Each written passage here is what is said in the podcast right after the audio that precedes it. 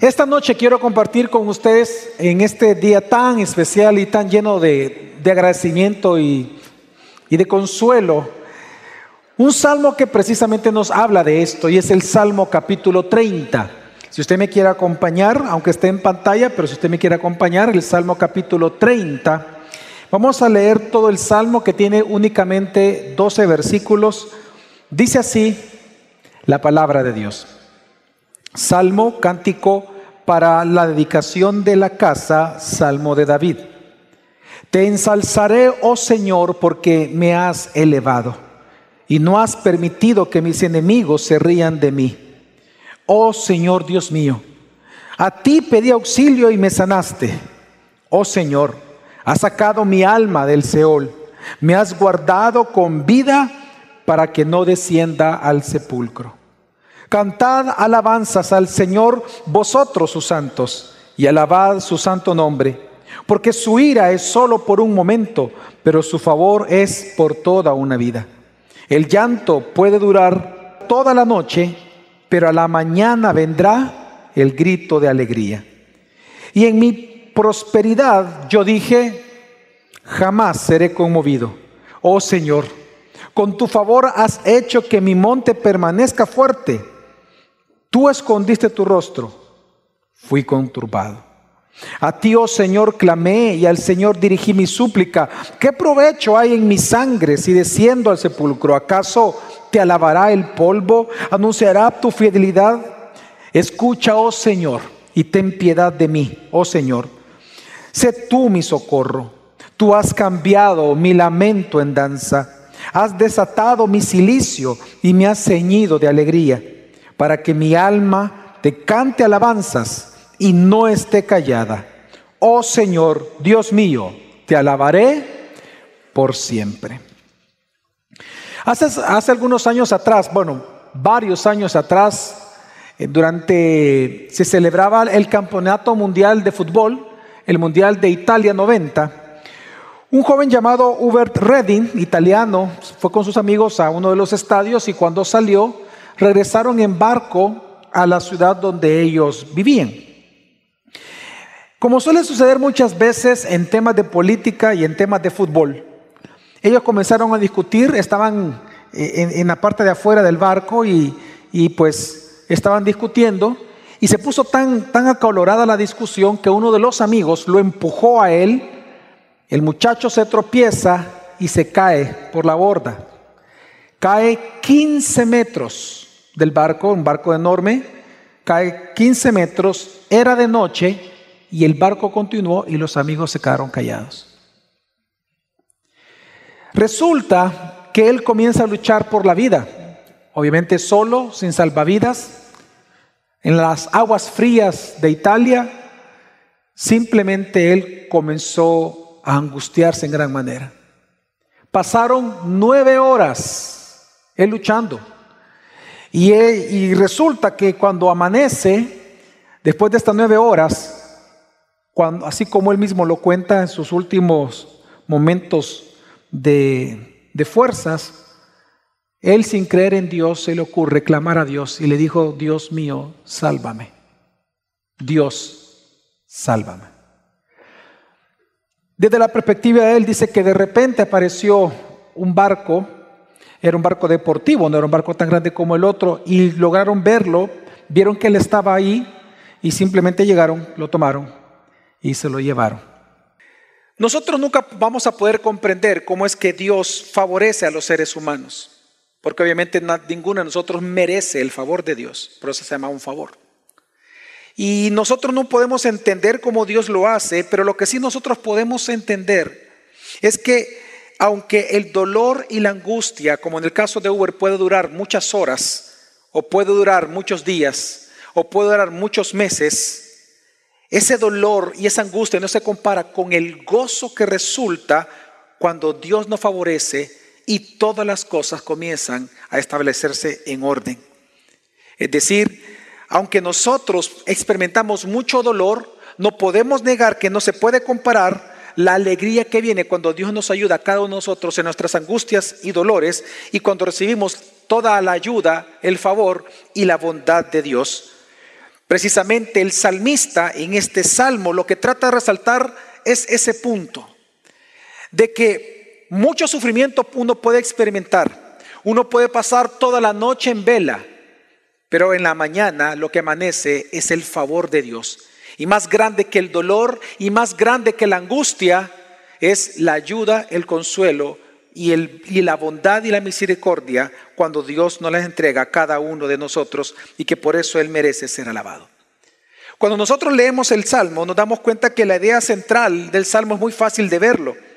En este y es la misma idea de este sermón y es que nosotros debemos de exaltar a Dios, debemos de alabar su nombre, debemos de agradecerle en esta tarde porque aunque su ira es por un poco de tiempo, su ira es temporal, su favor dura toda una vida.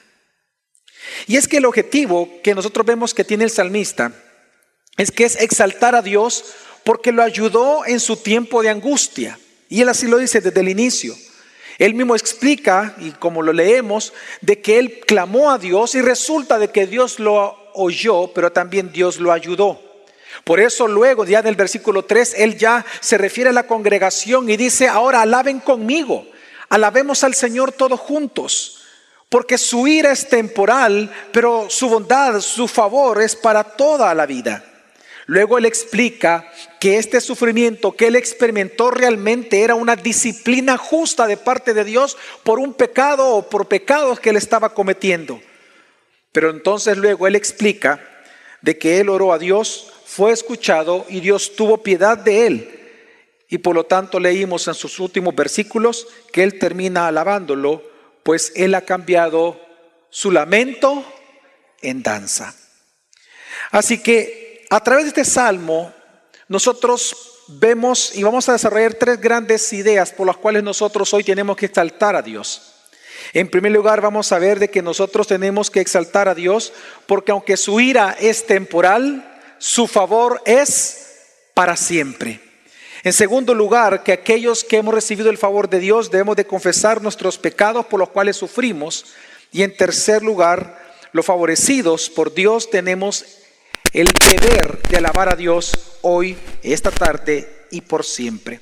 Así que acompáñenme por favor una vez más al versículo 1 del Salmo y vamos a comenzar a observar cómo Dios tiene que ser exaltado porque aunque su ira es temporal sobre nosotros, su disciplina, su favor es para siempre.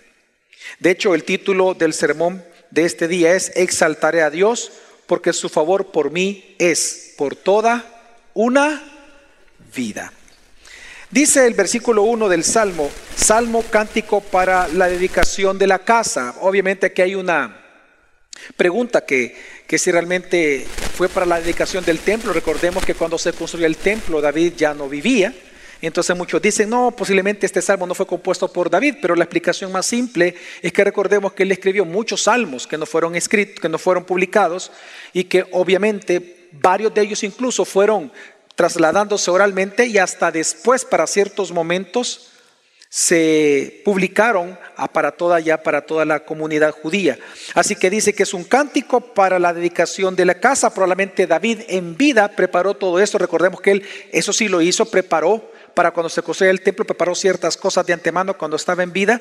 Así que nosotros vemos aquí que muy probablemente él preparó este salmo para el día en que se construyera el templo y se dedicara al Señor. Pero entonces veamos lo que él dice. Y dice Salmo de David, dice, te ensalzaré, oh Señor, porque me has elevado y no has permitido que mis enemigos se rían de mí. Aquí el salmista, él establece el objetivo de su salmo y él dice, yo vengo a alabarte. Yo vengo a exaltarte. Esa palabra exaltación significa yo vengo a glorificarte. Precisamente el salmo es lo que él habla, ese es el objetivo del salmo, venir juntos a exaltar el nombre del Señor. Pero él dice, ¿por qué? Porque lo levantó del dolor, de la aflicción y le evitó la vergüenza pública delante de sus enemigos. David no dice exactamente qué es lo que él estaba viviendo. Simplemente él dice, yo te exaltaré a ti porque tú me has elevado. Es decir, porque tú me has sanado, lo traduce en otras versiones. Porque tú me has ayudado. Porque no has permitido de que mis enemigos se rían de mí. El salmista dice, hoy yo quiero contarle a todos, porque qué es exaltar a Dios, es contarle a todos los atributos de Dios. Hoy quiero contarles a ustedes quién es Dios. Y yo quiero que ustedes conozcan quién es Dios a través de los hechos que Él ha realizado en mi vida. Encontramos entonces aquí un justo del Señor, un hombre que conocía a Dios. Encontramos aquí un creyente del antiguo pacto en donde Él quiere contarle a todos cuán grande es su Dios por las cosas que Él ha hecho porque lo levantó del dolor, porque lo levantó de la aflicción y de la vergüenza de sus enemigos. Por eso luego entonces el versículo 12 él dice, oh Señor Dios mío, a ti pedí auxilio y me sanaste. Él afirma de que él oró a Dios y que Dios le respondió sanándolo. En el contexto del Salmo sabemos de que él no estaba enfermo, no está hablando de una enfermedad, pero en el judaísmo encontramos una explicación de esto. Para el judaísmo, cuando una persona está sufriendo el dolor del alma, le llaman una especie de enfermedad. La palabra que ellos ocupaban en este entonces, cuando su alma, la angustia, una angustia terrible, los estaba agobiando y Dios actuaba en favor de ellos, ellos decían, Dios me ha sanado. ¿De qué? Del dolor que hay en mi corazón. Así que lo que estamos viendo nosotros acá es que realmente David estaba en un momento, él experimentó un momento muy trágico en su vida. No sabemos qué es. Es difícil ubicarlo, es difícil saber qué estaba pasando. Hay elementos históricos dentro del Salmo que nos puedan tal vez decir que estuviera ocurriendo, pero no es nada determinante. Lo que sí sabemos que como usted y como yo, muchas veces lo hemos pasado o algunas veces, David estaba enfrentando una situación tan extrema que él pensó que iba a morir. Y en ese momento él clamó a Dios y resulta, dice, oh Señor Dios mío, a ti te pedí auxilio y me sanaste. Y es hermoso lo que él dice porque él clamó al Dios del pacto, al Dios del pacto, al Dios que lo salva, al Dios que promete, al Dios que cumple, al Dios fiel. A este Dios, al Dios del pacto, le dijo, Señor, Dios mío. Si miraba las palabras de Jesús en la cruz, Señor, Dios mío, a ti clamo, a ti clamé y me sanaste. Y luego entonces sigue exaltando David y dice entonces en el versículo 3, oh Señor, has sacado mi alma del Seol, me has guardado con vida para que no descienda al sepulcro. Es decir, fue tan grande, hermanos, la aflicción de David y tal la amenaza que él estaba viviendo que él estuvo a punto de morir. ¿O acaso usted nunca ha experimentado momentos trágicos en su vida que usted siente que va a morir? ¿Acaso usted no ha recibido impresiones en su vida de malas noticias en donde usted siente que todo lo ha perdido y no hay absolutamente qué hacer?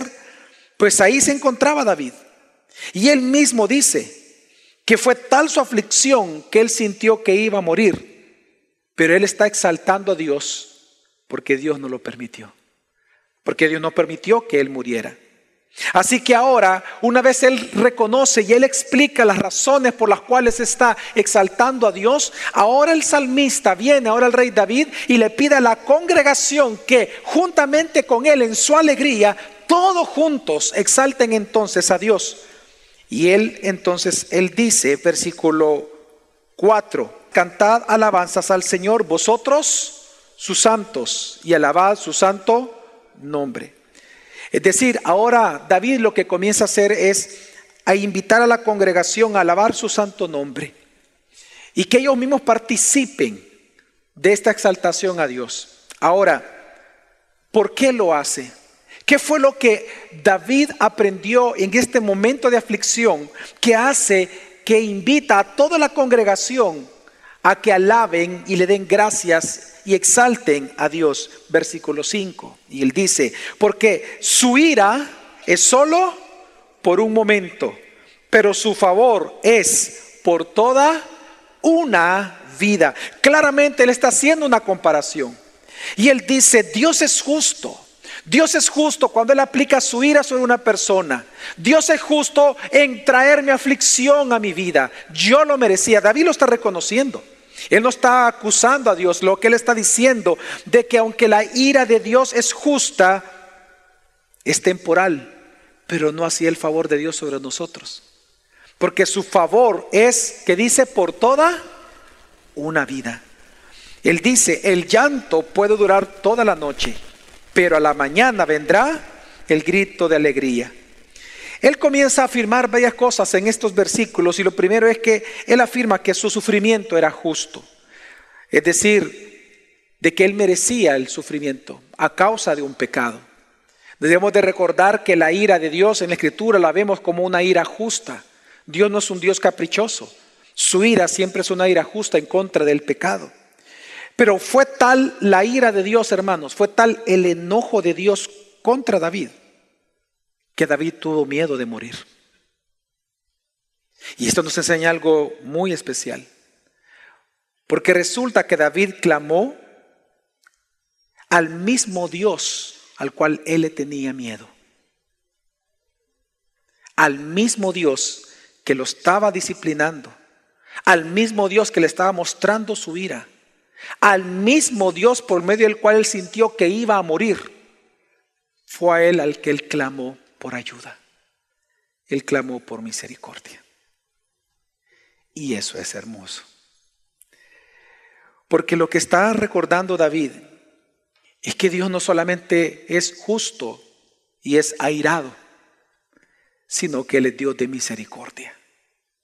Es Dios de gracia. Es un Dios que favorece a sus hijos.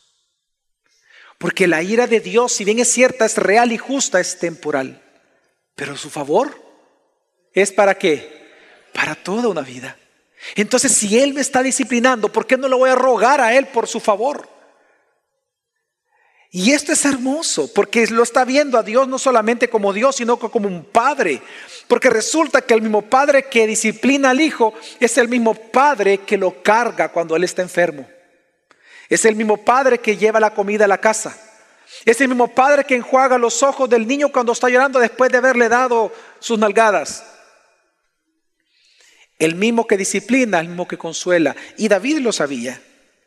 Así que la ira puede ser por un momento, pero su favor es por toda una vida.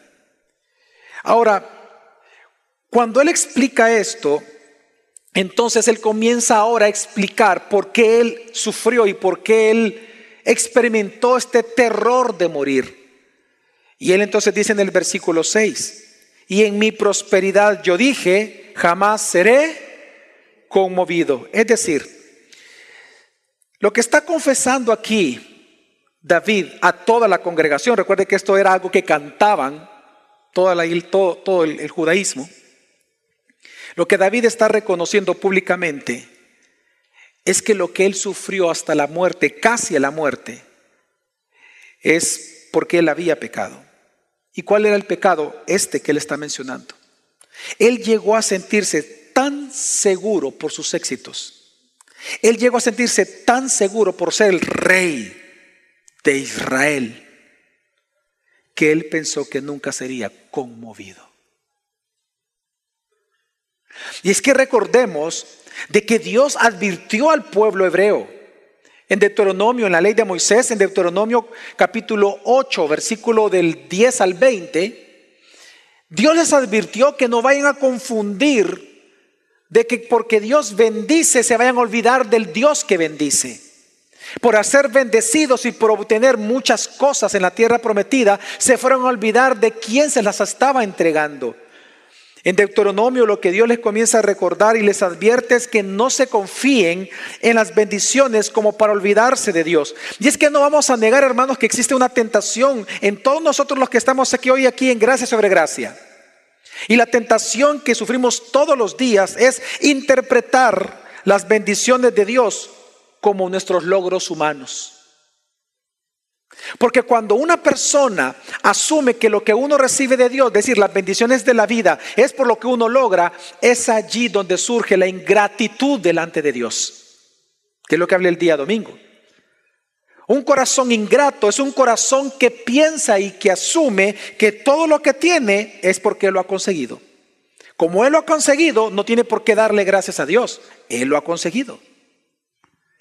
Así que lo que nosotros vemos aquí, que el pecado que está mencionando el rey David es un pecado de autosuficiencia, de ingratitud, pero principalmente de orgullo, es que recordemos que él era el rey de Israel.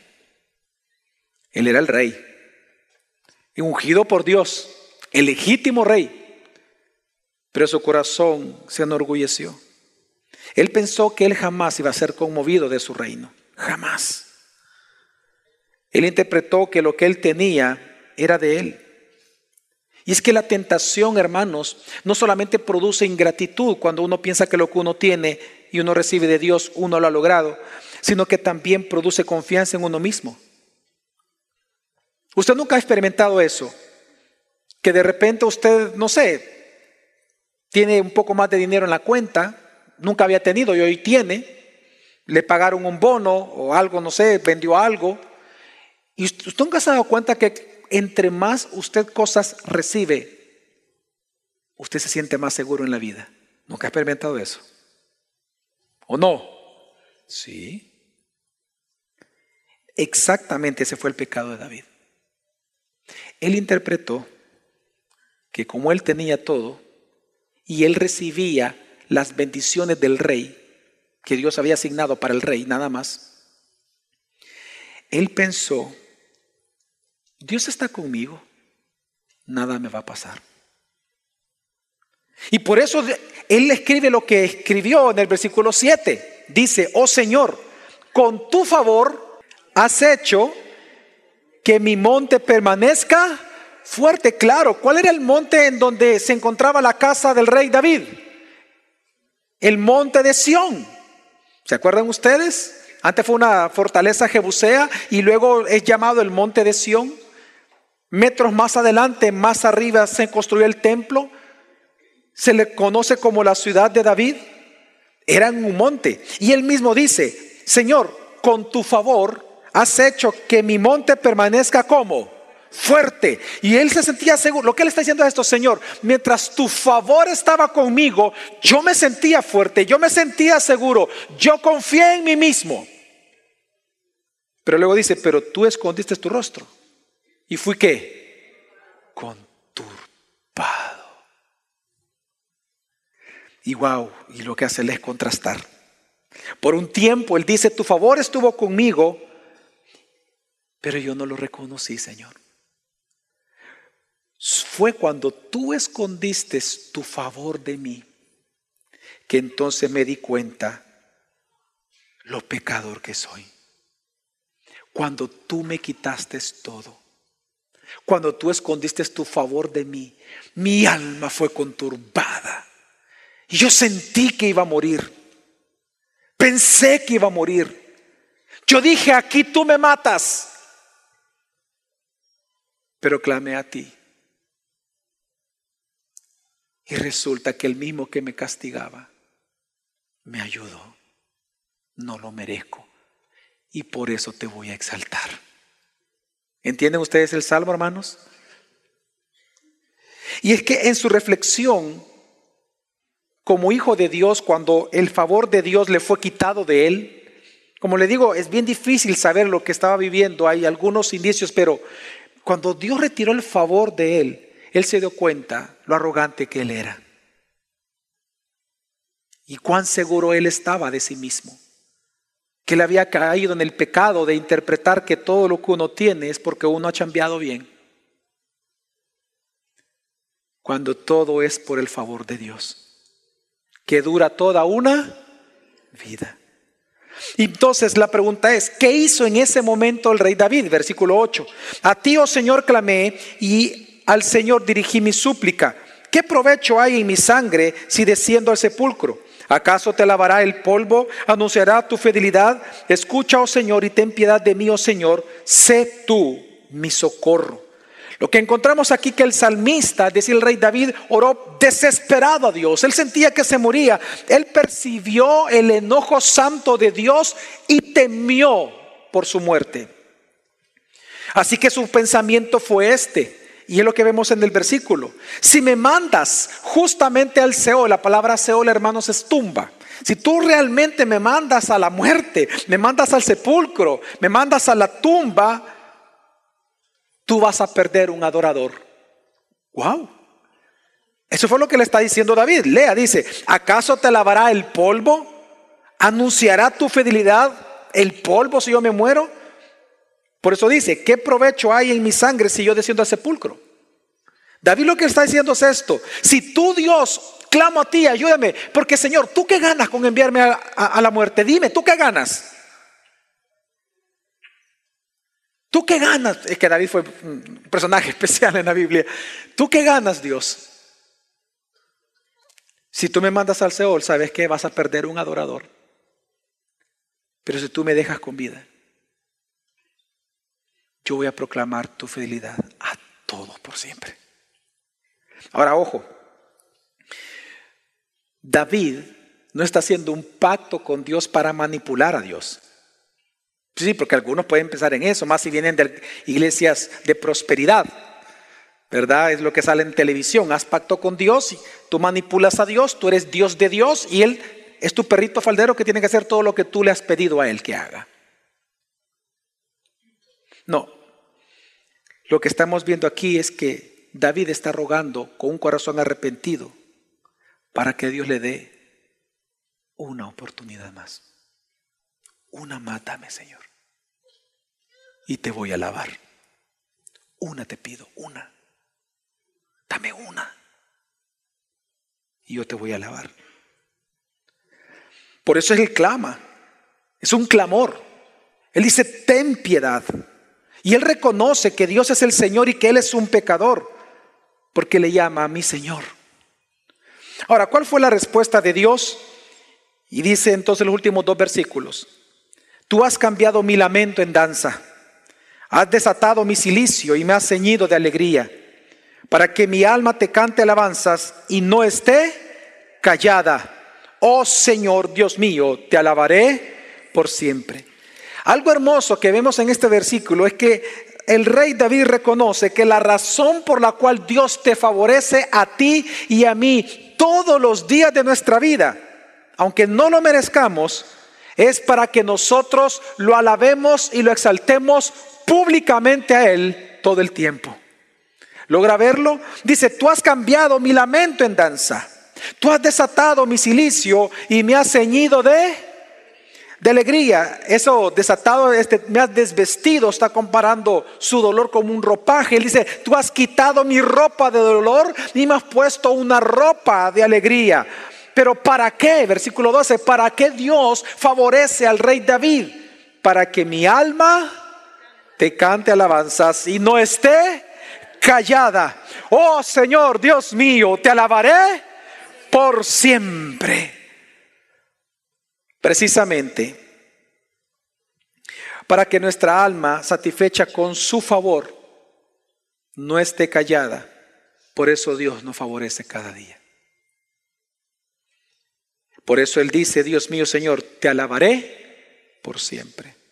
Así que lo que estamos viendo aquí es que la razón del agradecimiento, en otras versiones, aquí la palabra alabar es traducida como agradecer, acción de gracias. Lo que estamos viendo aquí es que el salmista entonces está gozándose en el Señor y él comienza a alabarlo públicamente frente a toda la congregación, porque él entendió que aunque su ira es momentánea, su favor es para toda una vida y que la razón por la cual Dios nos favorece es para contarle a todos cuán fiel y hermoso y misericordioso es nuestro Dios Salvador. Porque es el Dios del pacto que él alabó. Así que aquí el rey David pide a toda la congregación alabar a Dios, porque aunque su ira justa es temporal en esta vida, pero su favor dura toda la vida. Por lo tanto, la esperanza que Él nos invita a tener en este salmo es que cuando tú estés en sufrimiento o estés en dolor o estés en angustia, es que tu esperanza la pongas en que su ira tarda un instante, pero su favor por toda la vida. Y es que el ejemplo más claro de esto lo encontramos en Jesucristo. Y es que esta petición que hace el rey David y estas palabras que le ocupan este salmo, el mismo Jesús lo dijo.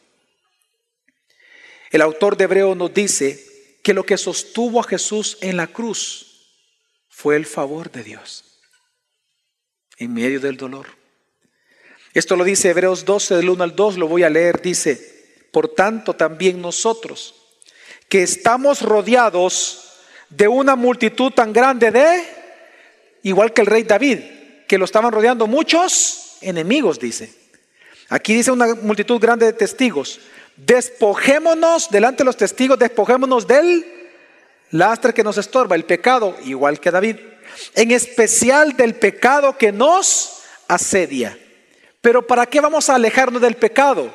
Para, luego, ¿qué dice? Y corramos con perseverancia la carrera que tenemos por delante. Ahora, ¿de dónde nosotros tomamos este ejemplo? Dice el versículo 2, fijemos la mirada en Jesús. ¿Y por qué en Él?